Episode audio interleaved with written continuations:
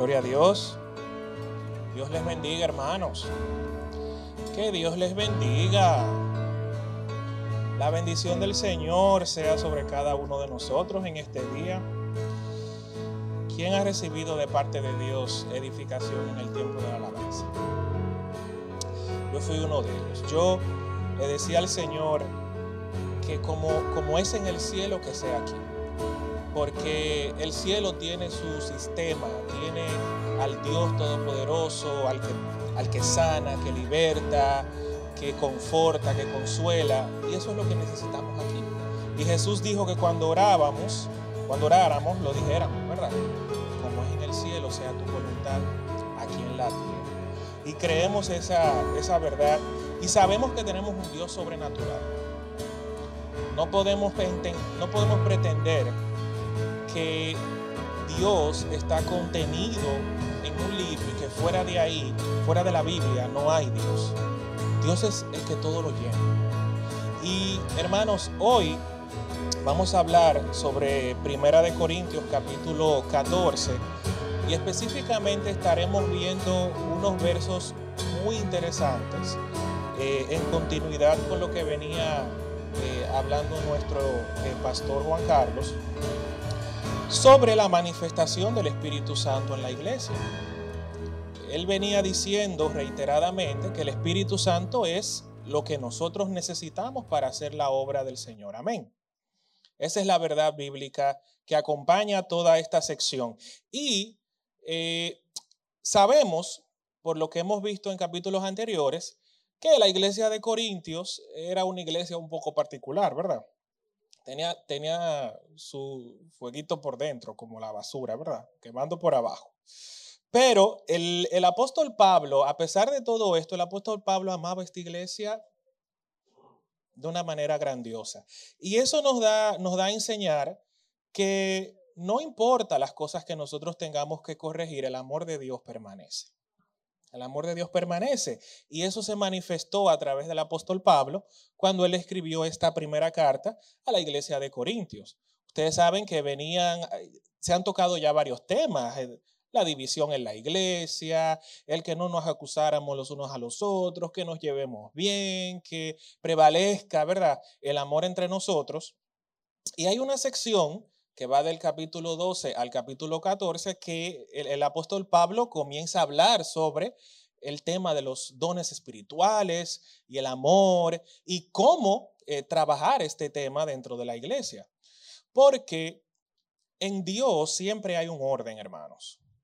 No podemos pretender que eh, todo se haga como uno quiere, de una manera desordenada. La Biblia tiene orden para todo en nuestra vida, incluso para la manifestación sobrenatural de los dones en la iglesia. Hay un orden para eso. Y es lo que nosotros vamos a tratar de ver en este capítulo. Yo he dividido este capítulo en dos partes y en esta primera parte nosotros vamos a, eh, a, a tocar de todos los dones que se listan en Primera de Corintios capítulo 12, vamos a tocar dos de ellos, que son el enfoque principal de Pablo. Y eso tiene una razón, y lo vamos a ver. Vamos a ver por qué Pablo hace como un énfasis especial en estos dos dones. Eh, y en la segunda parte, eh, nosotros vamos a hablar sobre otros puntos que también están dentro de este, este capítulo, que deberían de ayudarnos a nosotros darle forma a lo que es nuestra convivencia como comunidad cristiana. ¿Van conmigo? Ok, entonces vamos a orar para que el Espíritu Santo sea tomando control de este tiempo. Padre, te adoramos. Te bendecimos, Señor, reconocemos tu poderío, tu señorío sobre nuestra vida, sobre nuestra iglesia. Entendemos, Espíritu Santo, que tú quieres hablar a tu pueblo Señor, en el nombre de Jesús, tomamos autoridad en el mundo espiritual sobre todo lo que no es tuyo, todo espíritu de confusión, todo espíritu de mentira, Señor, todo espíritu de engaño, lo echamos fuera y nos aferramos y amarramos a ti, Señor. Nos aferramos a tu Espíritu Santo solamente y te pedimos que seamos buena tierra, donde tu palabra germine y se reproduzca al 30, al 60 y al 100 por uno, Señor. Padre, te bendecimos y te damos gracias en el nombre de Jesús. Amén. Bueno, hermanos, vamos a iniciar. El tema de hoy dice, las profecías y las lenguas, ¿a quién edifican? Esa pregunta, ¿a quién edifican estos dones? ¿Son realidad estos dones en la iglesia en el día de hoy? ¿Tienen estos dones los mismos objetivos para el cuerpo de Cristo? Vamos a ver lo que la Biblia enseña sobre qué específicamente son estos dones, su uso, su propósito, los riesgos que hay en estos dones, los peligros, porque hay una serie de peligros que hay que estar muy atentos, para poder llevarlos a, a la práctica en la iglesia de la manera que Dios lo diseñó, no como nosotros entendemos. Amén. Como Dios determinó que se hiciera. Y la primera parte está en Primera de Corintios capítulo 14 del 1 al 19, que son los versículos que nosotros vamos a ver durante el día de hoy. El próximo domingo entonces vamos a ver del versículo 20 al 40, que es la segunda parte. Bien, ahora es importante que recapitulemos algunos puntos antes de comenzar a hablar de esto. Lo primero es que en el capítulo 12, que es donde Pablo comienza a hablar de este tema, él dice una expresión muy interesante, que es como es la forma en la que él le da introducción al tema de los dones. Y él dice, en cuanto a los dones espirituales, hermanos, quiero que entiendan bien este asunto. Y es claro que se estaba refiriendo al tema de los dones espirituales, porque es lo que viene después. Si existía la necesidad de que se entendiera bien era un indicativo de que había una mala comprensión sobre el tema de los dones espirituales, ¿ok? En la iglesia de Corintio. Si él dice, si yo le digo, hermano, yo quiero que ustedes entiendan bien esto, es muy probable que Pablo haya notado, ¿ok? Que en la iglesia de Corintio había un mal entendimiento del tema de los dones. Y por eso él empieza así. Por eso esa es su primera frase cuando él comienza a hablar de este tema. Los dones espirituales, hermanos, son dados a cada miembro del cuerpo de Cristo bajo la voluntad del Espíritu Santo. Es lo primero que tenemos que entender.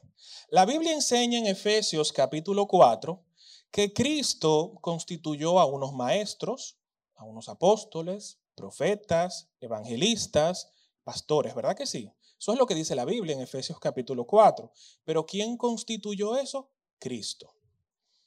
Si Cristo nos constituye maestros, pues usted va a ser un maestro. Si Cristo no te constituye un maestro, pues tú no vas a ser un maestro.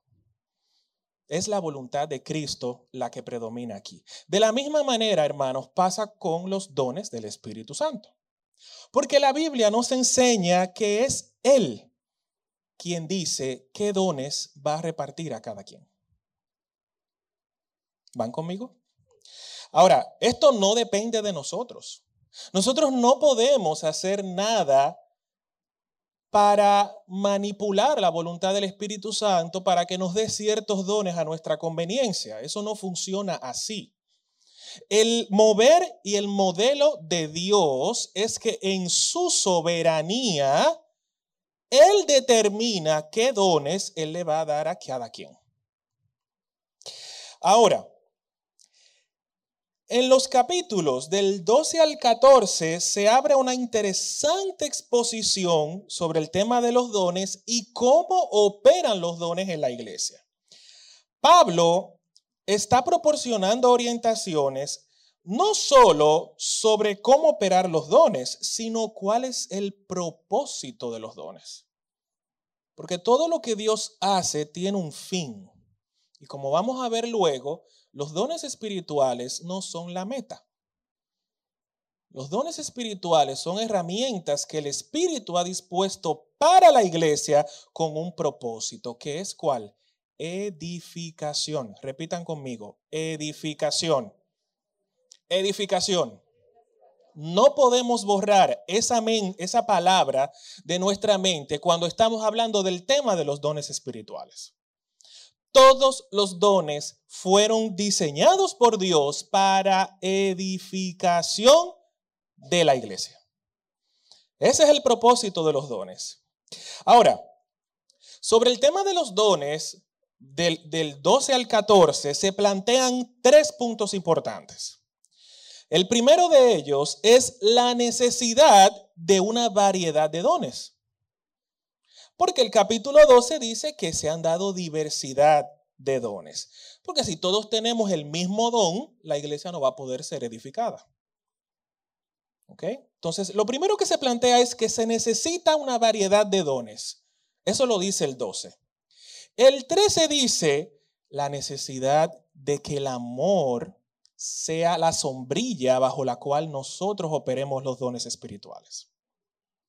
Porque los dones deben ser operados bajo este principio para que sea de edificación. Si operamos los dones espirituales para nuestro propio beneficio y no pensamos en la iglesia, mm, no estamos operando bajo el principio del amor.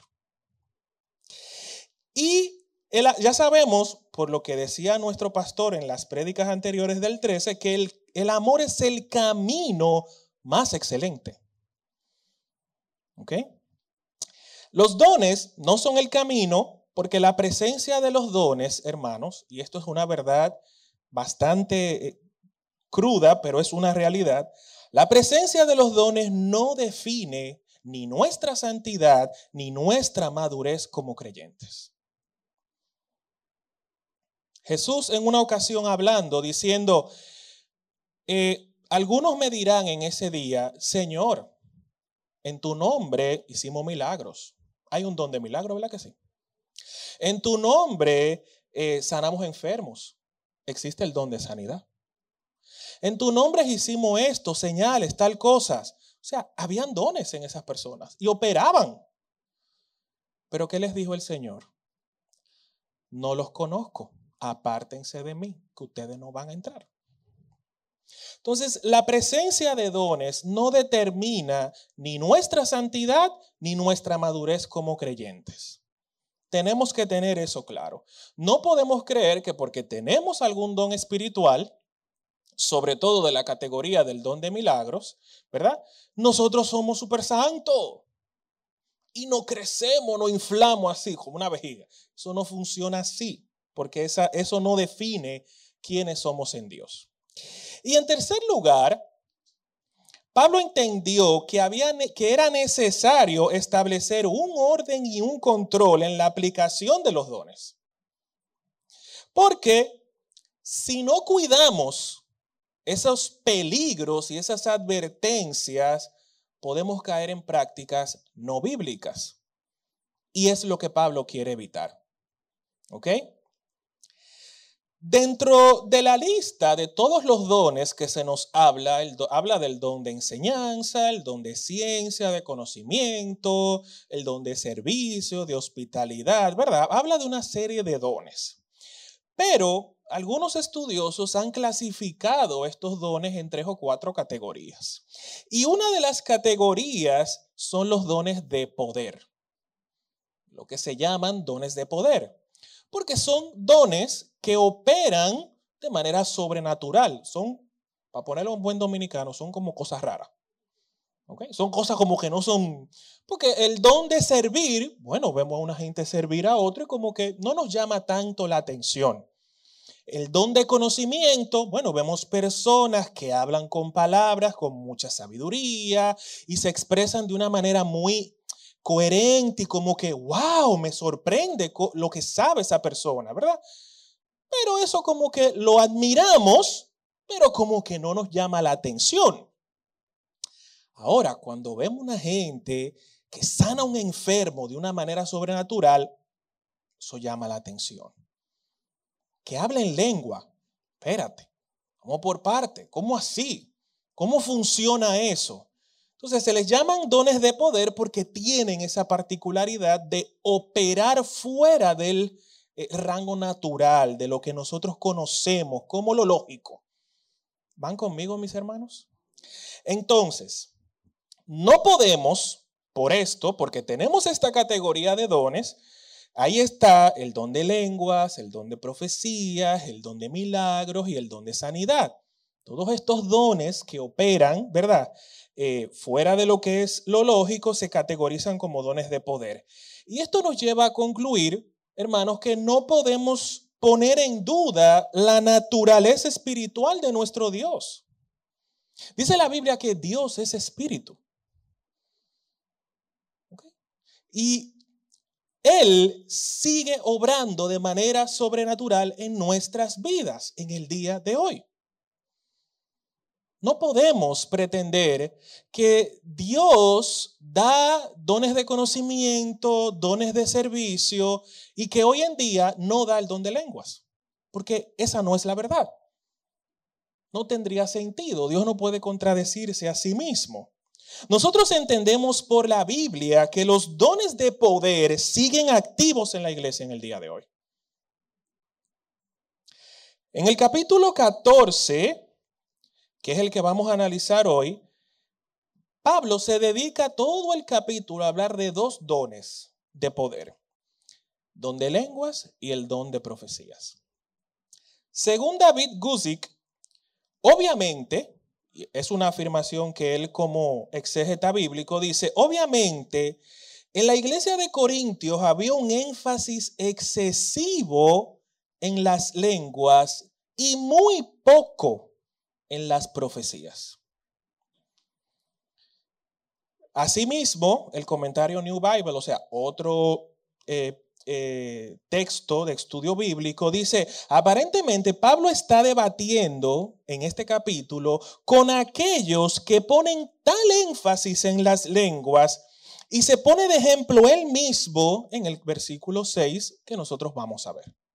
Entonces, lo que están diciendo estos estudiosos es, Mira, mm, había una situación en la iglesia de Corintios donde estaban poniendo un énfasis más allá de lo normal con relación al don de lenguas. Y Pablo por eso tuvo que dirigirse a la iglesia y decirle, espérense, que eso no es así, es de esta manera.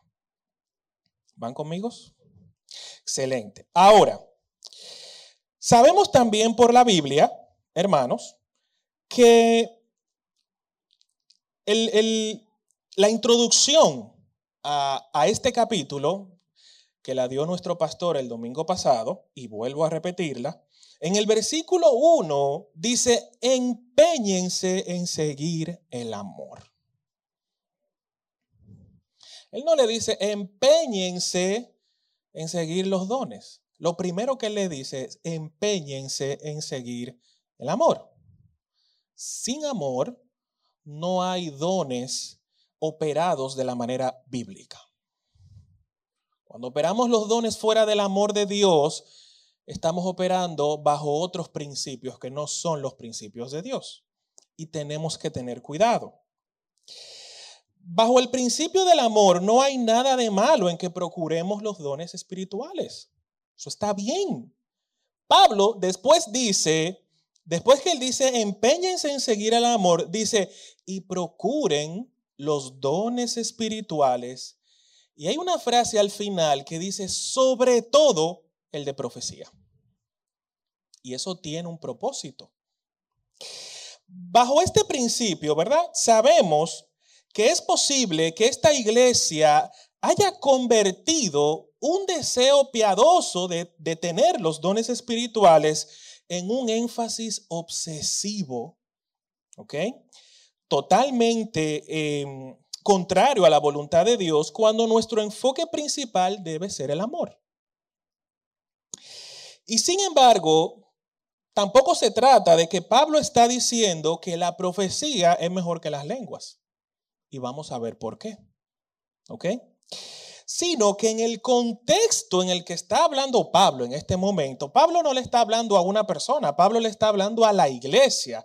Imaginémonos nosotros aquí reunidos en el día de hoy. ¿Ok? Imaginemos que Pablo nos está escribiendo esta carta a nosotros aquí, a este grupo, y nos está diciendo, cuando ustedes estén así, esto es lo que se tiene que hacer con respecto a las lenguas y a la profecía. No en nuestra vida individual, porque de eso vamos a ver por qué también es importante. ¿Ok? Ahora, ya conocemos qué son los dones espirituales, ¿verdad? ¿Lo tenemos claro? Sabemos qué son los dones espirituales. Sabemos que es algo que Dios, que el Espíritu Santo da a quien Él quiere, como Él quiere, lo distribuye de la manera que Él entienda. Ahora bien, ¿qué es el don de lenguas? Según un diccionario bíblico, el don de lenguas es la habilidad que da el Espíritu Santo para hablar en lenguas que nosotros no hemos aprendido ni conocemos. Si usted, si usted aprendió a hablar inglés y usted ora en inglés, usted no está hablando en lenguas. Si usted aprendió francés, machacao aunque sea, aunque sea machacao, así como diciendo dos tres, je suis, qué sé yo quién. Bueno, entonces si usted dice, si usted habla inglés machacao, usted aprendió algo. Si usted ora en inglés machacao, usted no está hablando en lenguas. ¿Ok? El don de lenguas, eh, de acuerdo a la Biblia, es cuando hablamos en lenguas que no hemos aprendido, no conocemos, no tenemos nada relacionado con ese idioma que nosotros estamos expresando. Marcos 16, 17 claramente nos dice que estas señales acompañarán a los que creen en mi nombre. En mi nombre expulsarán demonios, hablarán nuevas lenguas. El don de lenguas es una manifestación del Espíritu Santo para aquellos que creen en Jesús. Y Hechos 2.4, que es el capítulo, ¿verdad?, que habla sobre el momento en que ocurrió esto, dice que todos fueron llenos del Espíritu Santo y comenzaron a hablar en diferentes lenguas según el Espíritu Santo les concedía que hablaran. ¿Ok? Entonces, ya sabemos lo que es el don de lenguas. el don de profecía puede definirse como el acto de interpretar, declarar y dar un mensaje de parte de Dios. El enfoque de toda la palabra profética es el mensaje de Jesús. ¿Ok? La Biblia está llena de ejemplos sobre profetas. Isaías, conocemos esos profetas, ¿verdad? Isaías, Jeremías, Daniel, pero Pablo también usaba el don de profecía, porque él dice, yo prefiero profetizar que hablar en lenguas. O sea, él también era un profeta. ¿Ok? Entonces, Hechos 2.17 dice, sucederá que en los últimos días, dice Dios, derramaré mi espíritu sobre todo género humano. Los hijos y las hijas de ustedes profetizarán. Tendrán visiones los jóvenes y sueños los ancianos. O sea, es parte del programa de Dios que el don de profecías esté en la iglesia. La profecía, a diferencia de lo que plantean algunos teólogos, sin entrar en discusión de que no, se plantea porque muchos entienden que la profecía no está activa en el día de hoy, ni que los dones de lenguas tampoco. Y con respecto a la profecía, dicen, bueno, lo que pasa es que aquí se refiere a que la profecía es predicar la palabra de manera clara. ¿Okay? Pero el término griego que se utiliza aquí no es el término que se utiliza para enseñar la palabra de Dios.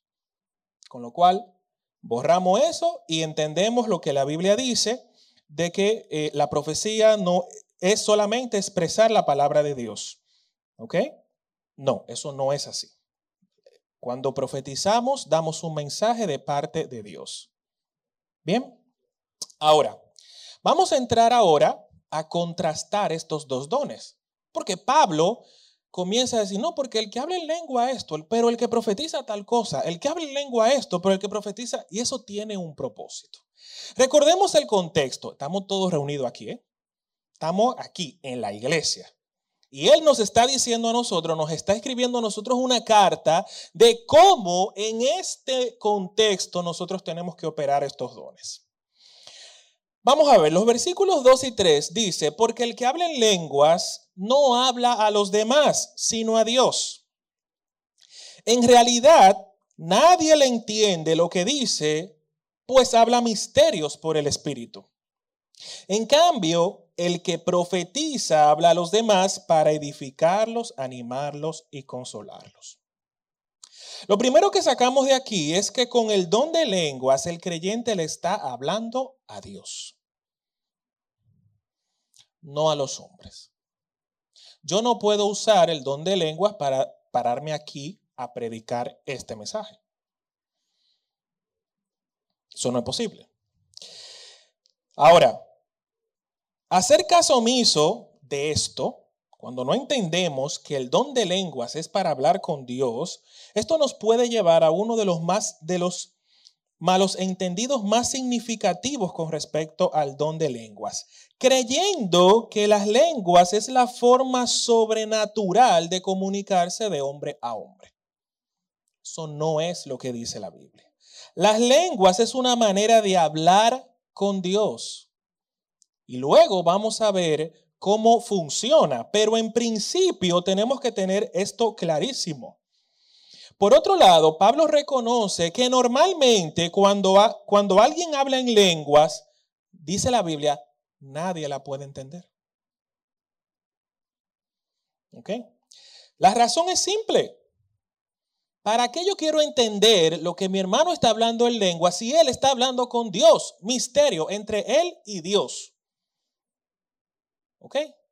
A, B, yo no estoy ahí. O sea, el mensaje de una persona que está hablando en lengua, es algo entre él y Dios. Yo no necesito entenderlo. Y por eso Pablo dice, no lo entiende nadie. Cuando alguien está hablando en lengua, no se entiende. ¿Por qué? Porque está hablando misterios con Dios y el que necesita entender está entendiendo que es Dios a quien va dirigido ese mensaje. Por otro lado, el don de profecía está dirigido a los hombres. Ese sí. Porque es un mensaje que viene de Dios a los hombres. Porque dice el versículo, en cambio el que profetiza habla a los demás. No dice que habla a Dios. Yo no uso el don de profecía para hablar con Dios. El don de profecía, cuando Dios lo da, es para que eh, hablemos a los hombres un mensaje.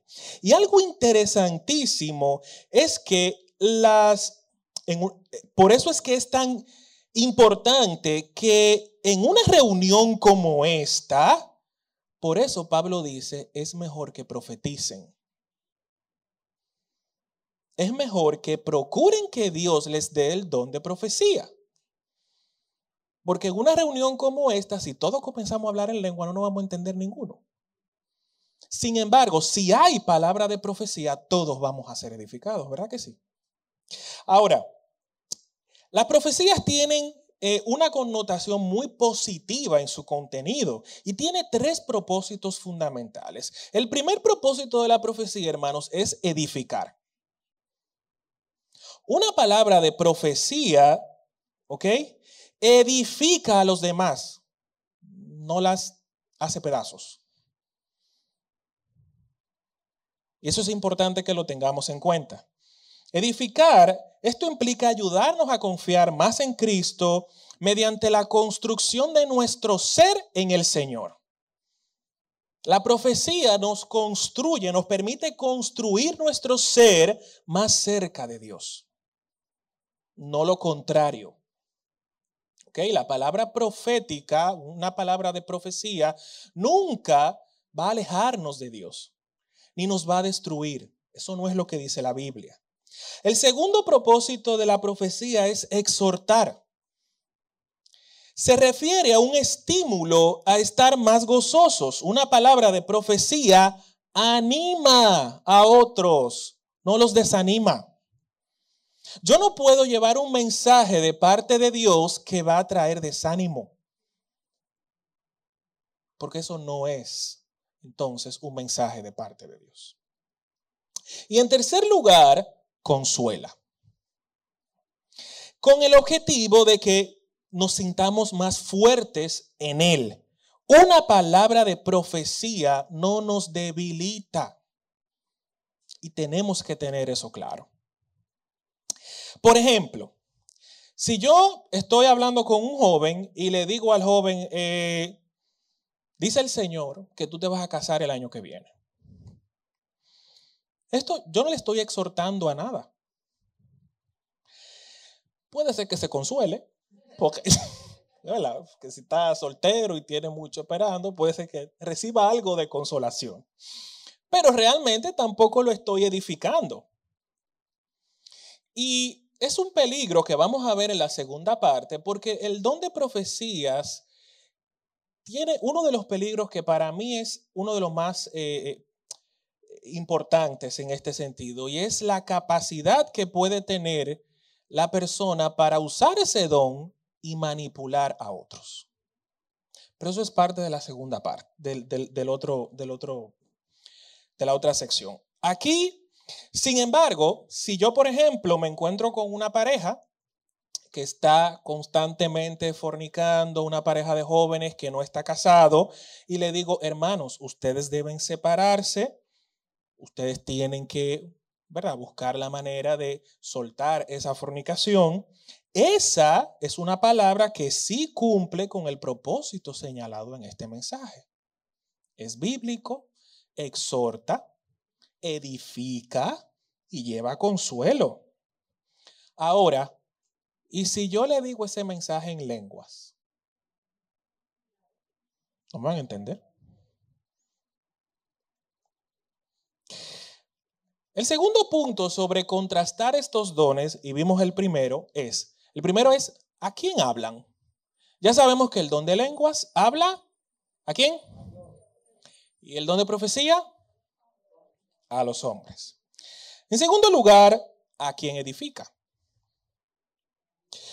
Primera de Corintios 4:5 dice, el que habla en lenguas se edifica a sí mismo en cambio, el que profetiza edifica la iglesia. Yo quisiera que todos ustedes hablaran en lenguas, el anhelo de Pablo, pero mucho más que profetizaran.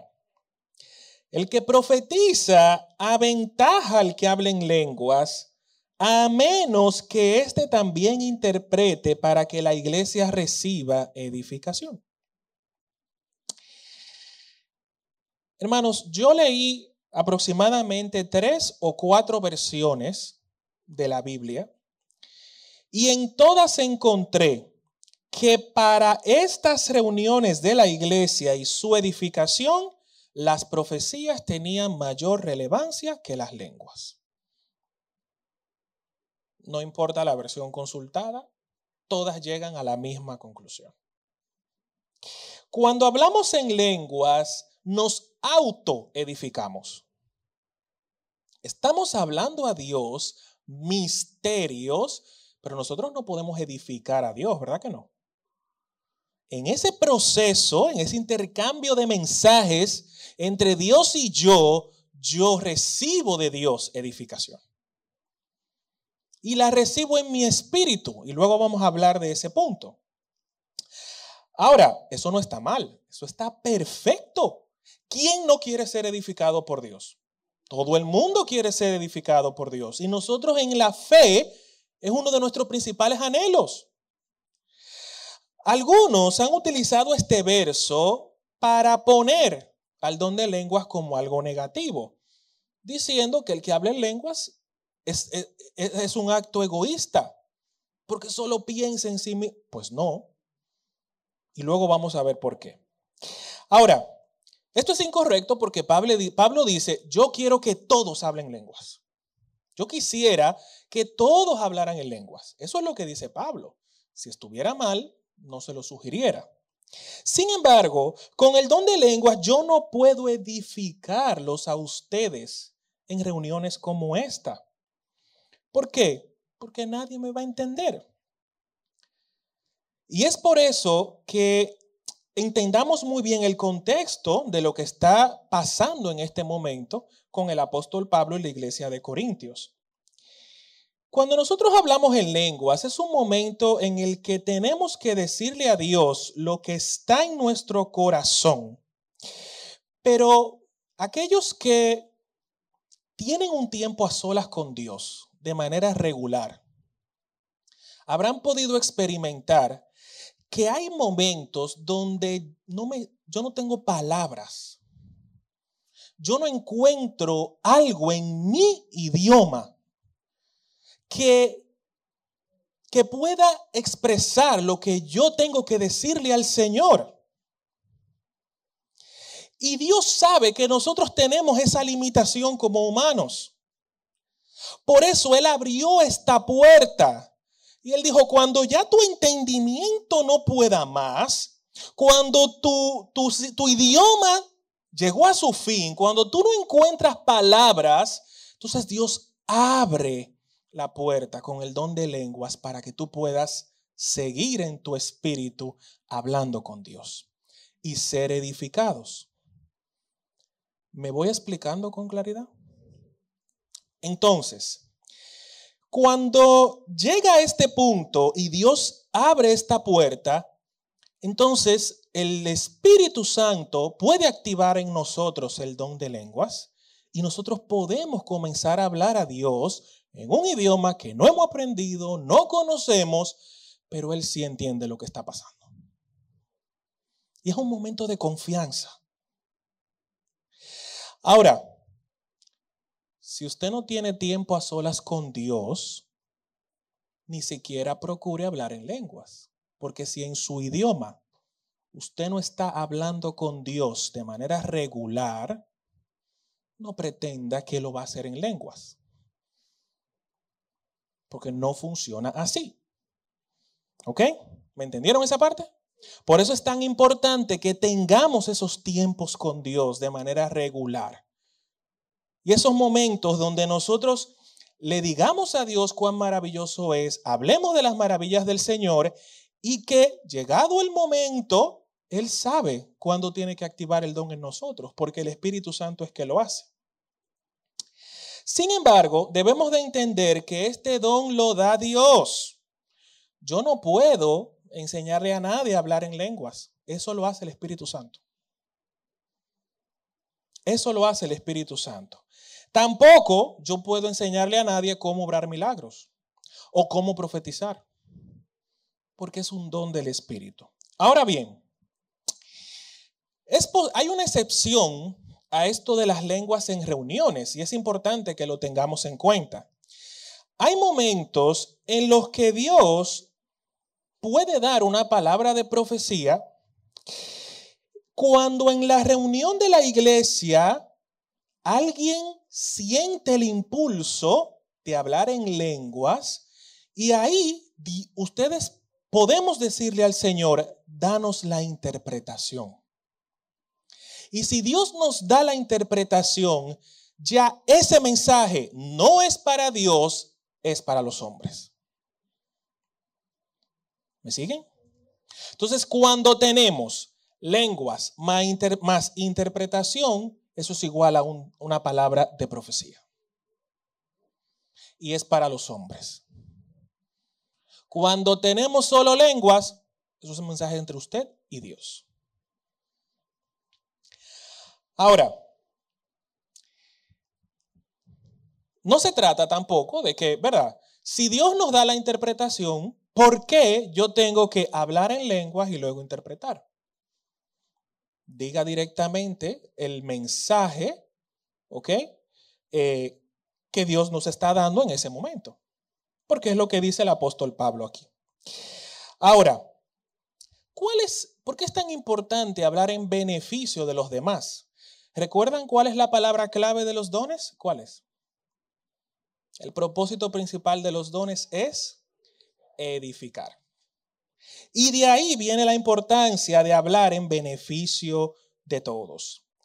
Del versículo 6 al 11, Pablo lo que hace es dar una serie de ejemplos, ¿ok? Una serie de ejemplos de cosas que nos, usar símiles que nosotros podamos entender. Y para esto, antes de entrar en este punto, yo quiero hacer una pequeña dinámica con ustedes. Ustedes van a estar oyendo algunos sonidos y la dinámica es que ustedes tienen que decirme qué es lo que ustedes están oyendo. ¿Ok? Vamos a ver, eh, Gerson, tú no puedes participar, eh, porque son instrumentos musicales. Son instrumentos, así que usted no puede ni hablar ni decir nada. ¿Ok? Entonces vamos a ver, Wes, vamos a poner el primero. A ver, ¿qué instrumento es ese? El piano. Ok, ok, ok. Muy bien, ese es el piano. Vamos con el segundo, vamos a ver. Es un violín. Ah, no, pues, doña Marisa, usted tampoco puede participar porque usted sabe mucho de esto. lleva ventaja, lleva ventaja. Ok, vamos con el próximo. Vamos a ver.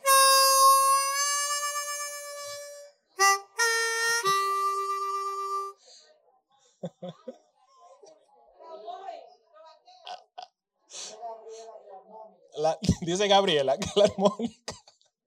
Muy bien. Vamos con un último, con un último. Vamos a ver si tan afinados están estos oídos.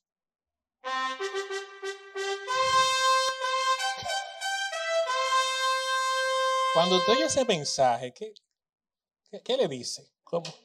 O que el Señor viene. Muy bien. Te atento, te atento. Claro, porque Cristo viene pronto y es el sonido que dice la Biblia que vamos a escuchar. Bueno, hermanos, fíjense que cuando oímos estas, estos instrumentos, sabemos qué instrumento es. Y más allá, los que son músicos saben qué nota es, o sea, qué hay detrás de ese sonido. Entonces, esos sonidos tienen un mensaje detrás. Y el apóstol Pablo dice, Aún en el caso de los instrumentos musicales como la flauta o el arpa, ¿cómo se reconocerá lo que tocan si no dan sus sonidos distintivamente? Si yo no sé, si yo, no estoy, si yo me pongo a tocar la guitarra, posiblemente los músicos no van a entender. Posiblemente no, no van a entender.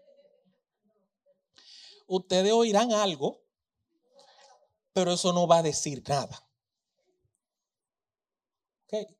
Entonces, y si la trompeta no da un toque claro, ¿quién se va a preparar para la batalla? Porque en ese tiempo se usaba la trompeta como instrumento de guerra para decir, salgan. Había un toque para que salgan. Había un toque para decirles retírense. Imagínense que la trompeta se confunda y le diga, en vez de, retírense, salgan y entonces van para adelante, ahí se mueren todos. Entonces, eso lo utiliza Pablo en este caso para hablarnos de por qué es tan importante eh, cuidar la forma en la que nosotros damos el mensaje en estas reuniones. Y es claro aquí que Pablo está en debate con aquellos que desean colocar un énfasis solo en las lenguas cuando estamos reunidos como creyentes. Si no entienden las lenguas, no vamos a poder discernir lo que se nos está diciendo. Para esto se compara la profecía con revelación, conocimiento, enseñanza, siendo cada una de estas maneras comprensibles de edificar a los hermanos. Porque ¿qué dice la Biblia? Pero de qué, hermanos, si yo fuera a visitarlos y les hablara en lenguas, ¿de qué les serviría? Al menos que yo les presente a ustedes alguna revelación, algunas enseñanzas, algún conocimiento. ¿De qué va a servir si yo no lo hago así? Ahora, hablar en lenguas puede ser que satisfaga a algún curioso, ¿verdad? Dentro de la congregación, pero realmente esto no trae una edificación colectiva a nosotros. Y es lo que Pablo está eh, haciendo así, estableciendo aquí en este, en este punto. De esta misma manera, hermanos, es con nosotros. O sea, cuando nosotros hablamos en lenguas en una reunión de creyentes, es como poner sonidos al aire. Es como yo tocando la guitarra o el piano. ¿Ok? Así lo compara Pablo. Por eso el versículo 12 dice, por eso ustedes, ya que tanto ambicionan los dones espirituales, procuren que estos abunden para edificación de la iglesia. No para solo nuestra eh, propia edificación. En la última parte de este capítulo, dice, por esta razón, el que habla en lenguas pide en oración el don de interpretar lo que quiere decir. Porque si yo oro en lenguas, mi espíritu ora, pero mi entendimiento tampoco se beneficia. Porque cuando hablamos en lengua, hermano, usted no entiende lo que está diciendo. Entonces su entendimiento, ni, ni, tu propia mente está siendo edificada. Mucho menos va a ser edificado el pueblo de Dios. Ahora, la pregunta clave, ¿qué la dice Pablo? Y se aplica sumamente bien a lo que estamos viendo aquí. ¿Qué debo hacer? Porque ante todo este tema, ¿qué debo hacer? Y Pablo lo resume de una manera magistral. Pues, orar con el espíritu, pero también con el entendimiento. Cantar con el espíritu, pero también cantar con el entendimiento. De otra manera, si alabas a Dios solo con el Espíritu, ¿cómo puede alguien ser instruido? ¿Cómo alguien va a decir amén a lo que tú estás diciendo si no entiende? Pablo dice, doy gracias a Dios porque hablo en lengua más que todos ustedes. Yo me imagino a los corintios, ¿cómo así? Pero aquí hablamos lengua todos. En las reuniones de nosotros, lo que se habla lengua. ¿Cómo es que tú hablas más lengua que no? No, nadie nos gana en hablar en lenguas. Imagino a los corintios diciendo algo como, como eso, ¿verdad? Conociendo el trasfondo. Pero él le dice, yo hablo más en lengua que todos ustedes. Sin embargo, en la iglesia yo prefiero emplear cinco palabras comprensibles y que me sirvan para instruir a los demás que diez mil palabras en lenguas. Y es como Pablo termina esta sección. Cuando estamos en la iglesia y sentimos que nuestro espíritu desea hablar en lenguas, Señor, dame la interpretación. No vaya a ser que sea un mensaje para los demás y se puede aprovechar. ¿Para qué? Porque el impulso de hablar en lenguas, hermanos, y esto lo vamos a ver en la segunda parte, el impulso de hablar en lenguas no está fuera de nuestro control. El Espíritu de Dios no nos arrebata de una manera eh, descontrolada y desproporcionada a su antojo y nos usa como títeres, porque esa no es la manera en la que Dios opera. Hay un versículo más adelante que dice que el Espíritu se somete al profeta.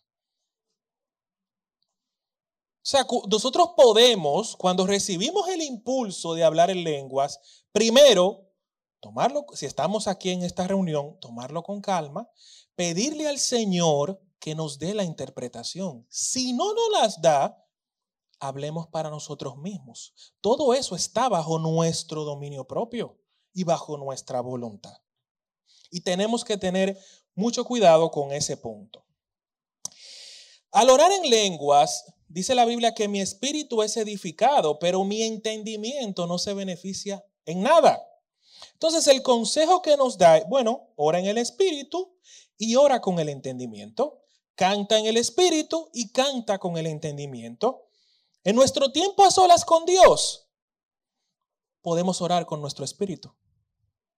Cuando estemos ahí, en ese tiempo, con nuestro Padre, y se nos acaban las palabras y, tenemos más cosas que decir, pero no encontramos cómo, el Espíritu Santo nos puede dar el don de lenguas para que sigamos diciéndole a Dios cosas y podamos seguir eh, hablando de sus maravillas.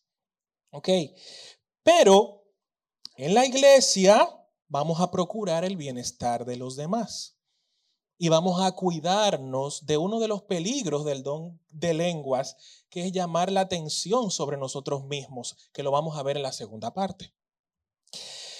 El comentario bíblico El Nuevo Vivir dice, hay un lugar adecuado, fíjense hermanos en esto, hay un lugar adecuado para el intelecto en la vida cristiana. Tanto en la oración como en el canto, la mente y el espíritu se involucran. Hay como un pequeño de allá para acá y de aquí para allá entre el, nuestro intelecto y, y nuestro espíritu. ¿Ok? Porque somos seres espirituales, dice la Biblia. Al cantar, podemos pensar en el significado de las palabras que estamos cantando. Pero si dice Pablo que cantemos en lenguas, que cantemos con nuestro espíritu, eso no lo vamos a poder entender. Entonces, cuando volcamos nuestros sentimientos a Dios en oración, eso no quiere decir que estamos cerrando nuestra capacidad de pensar. Y hay una expresión que a mí de verdad me marcó y, es la, y yo pudiera decir que si ustedes no me prestaron atención a nada de lo que yo dije hasta ahora, esto es importante. Los verdaderos cristianos no son intelectuales estériles ni emocionalistas y reflexivos. En otra palabra, los verdaderos cristianos no son intelectuales que entienden que Dios es lógico, que Dios es intelectual y no hay un ámbito sobrenatural. Pero tampoco somos tan emocionalistas que perdemos la capacidad de reflexionar y pensar. Entonces, cuidémonos. Concluyendo, hermanos, en este estudio hemos iniciado con las definiciones de lo que es el don de lenguas y el don de profecía. Ya sabemos que ambos son dones del Espíritu Santo no son habilidades que podemos adquirir por nuestra propia vía, como es el caso de tocar un instrumento para que se pueda aprender. No, esto lo da el Señor cuando Él quiere y como Él quiere. Asimismo, hemos visto que el don de lenguas es para hablar con quién? Y el don de profecías es para hablar con los hombres. En el caso de las lenguas, La única excepción es cuando hay interpretación, lenguas más interpretación es igual a profecía. ¿Ok? En ese mismo sentido, hemos concluido que el don de lenguas edifica a quién? A mí. Me edifica solo a mí. En mi tiempo a solas con Dios. Y que si yo no paso tiempo a solas con Dios, no procure hablar en lenguas. Porque ¿para qué? Sin embargo, el don de profecía edifica a los demás, a los creyentes. ¿Ok? El don de profecía sirve para edificar a la iglesia mediante la edificación, consolación y exhortación. Las palabras de profecía edifican, consuelan y exhortan. Alguien me enseñó una vez que las palabras de profecía no son para guiar en decisiones a las personas, porque el Espíritu Santo es quien nos guía a toda la verdad. Y tenemos que cuidarnos porque como vamos a ver en la próxima parte, este, este don se puede prestar para un mal uso en manipulación. Además, permite que los demás hermanos puedan escuchar el mensaje de parte de Dios. Y finalmente, aprendimos sobre la importancia de hablar en beneficio de los demás en nuestras reuniones. Y por eso aprendimos cómo usamos cada uno de estos dos dones.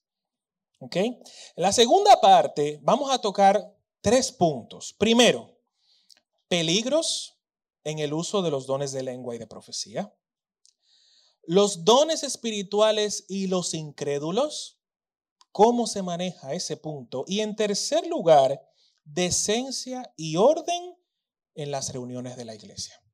Amén.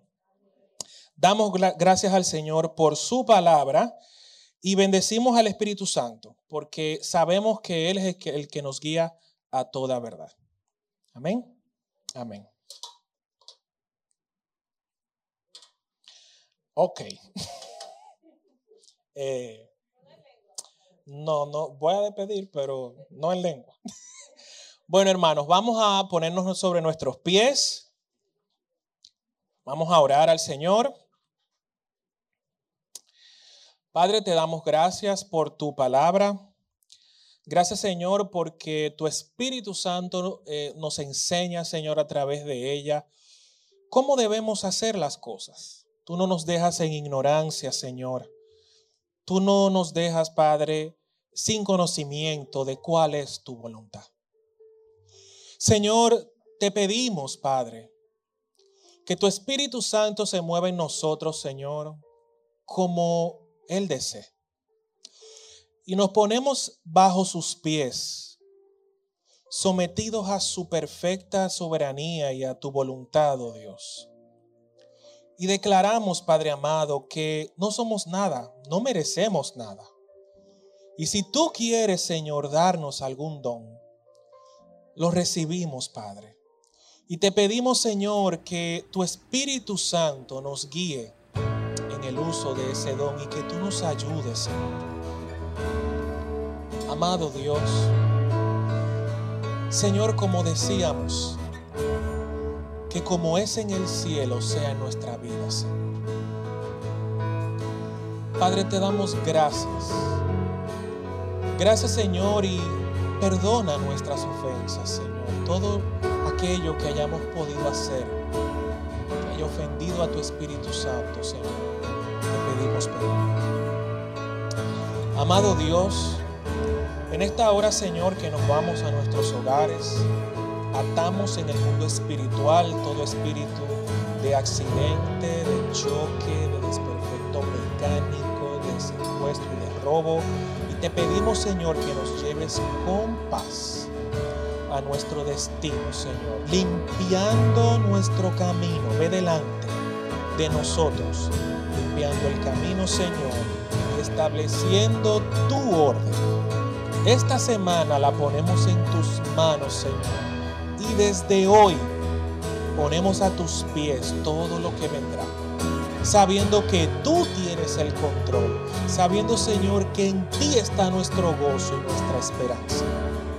Gracias Dios, en el nombre de Jesús. Amén. Amén. Hermanos, están despedidos con gozo y alegría.